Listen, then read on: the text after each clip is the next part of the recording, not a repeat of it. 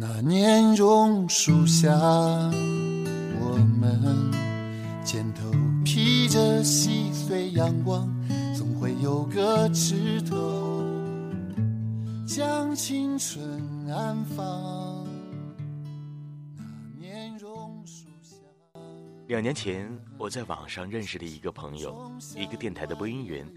因为共同的兴趣爱好，我们经常在网上一起玩配音和朗诵。逐渐形成了一个比较稳定的小圈子。他有着一把特别醇厚温暖的男中音，听起来很舒服。虽然电台的名声和待遇都相对的不错，但是他一直觉得自己想要的生活并不是这些。经过一番准备以后，他很坚决地辞掉了自己的工作，决定去北京发展。我们得知这个消息的时候，他已经辞掉了工作。在家短暂的休息、学车并整理自己。当时大家都非常惊讶，因为在我们很多人的眼中，有编制的省级电台播音员真的是一份相对不错的工作。所以我们经常问他一个问题，就是觉得可惜吗？他的回答总是很坚定，没有什么可惜的。想要什么样的生活，就必须勇敢去追求。不久之后，他就凭借自己的努力考上了某日报的编辑。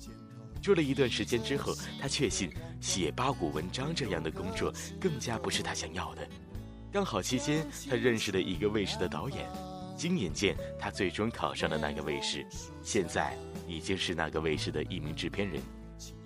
他说，他现在每周要写十几万字的文章，要配音，要出差。尽管如此，他还是坚持注册了一个公司，每天睡得很少，但是很充实。他的设想是，等他的人生经历和金钱都积攒到一定程度的时候，就离开这个平台，完全做自己的事业，打拼出自己的天地。我相信，以他的能力和毅力，在不久的将来，一定会成功的。也同样是两年前，在认识这个朋友的时候，和他一样，说要辞职，说要去追求梦想的还有一批人。两年下来。真正行动的只有他一个人。那些人中，包括我自己，都还在继续说着自己的梦想，都还在憧憬着所谓美好的未来。马云前阶段都成为了世界首富了，而这对我们的财富排名没有任何的影响。回想两年前那时候的自己，也确实是动了想要辞职的念头，在一个不好不坏的单位里，做着没有创造力的工作，拿着稳定的工资，饿不了。也不富裕，未来一片的茫然。可是这样的工作，父母喜欢，亲戚们都喜欢。他们不仅喜欢，并且以此为傲，仿佛我是一个多么值得炫耀的招牌。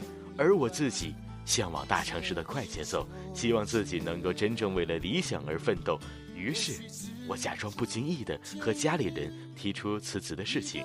没有想到，家里人的反应出乎意料的激烈，父母、奶奶。大姑妈、二姑妈等亲戚轮番的打电话轰炸我，核心思想只有一个：不能辞职。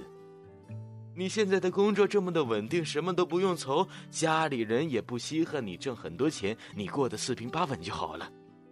经过打击之后，我也开始不由自主的退缩了，也开始为自己找借口。我想，我已经过了二十五岁，又在体制内待了好几年，很多技能已经退化。如果此时出去，能否找到理想的工作？我可以进入我梦寐以求的行业吗？一个接着一个的问题不断的在我脑海中出现。我前怕狼后怕虎，我瞻前顾后，我辗转反侧。慢慢的，勇气就像一只被扎了洞的气球，开始逐渐的干瘪。一晃，两年光阴似箭飞，而我。离三十岁的年纪越来越近了，却离梦想越来越远。你否定我的现在，我决定我的未来。你嘲笑我一无所有，不配去爱。我可怜你总是等待。你可以轻视我们的年纪轻。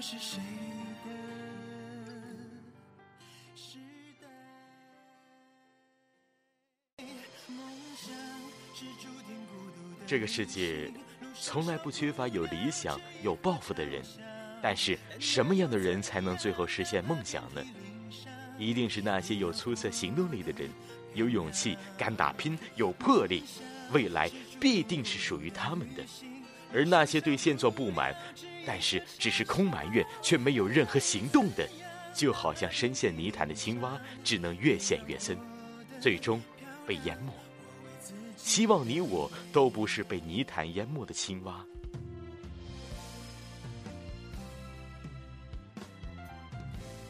好了。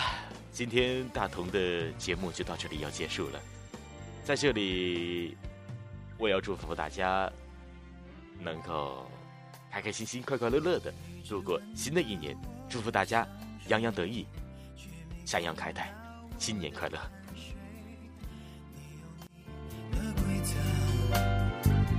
我有我的选择，你否定我的现在。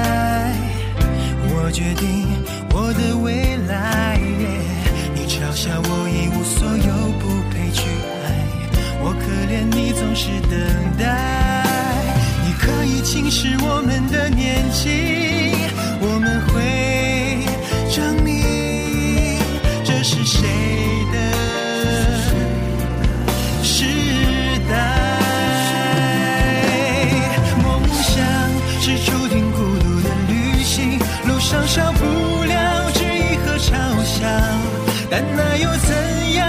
哪怕遍体鳞伤，也要活得漂亮。梦想是注定孤独的旅行，路上少不了。